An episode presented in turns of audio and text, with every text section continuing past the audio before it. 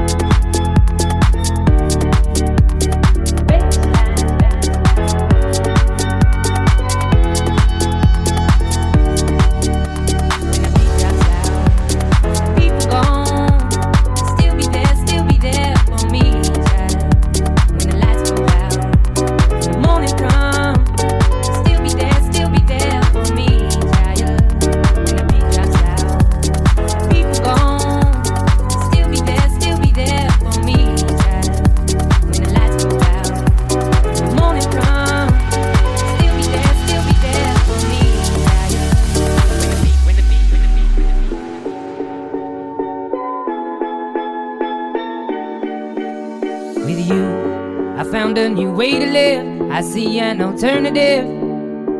Now we started, we can't stop it. I, I didn't mean to fall in love. Last thing I was thinking of was you and me, but we collided. Baseline.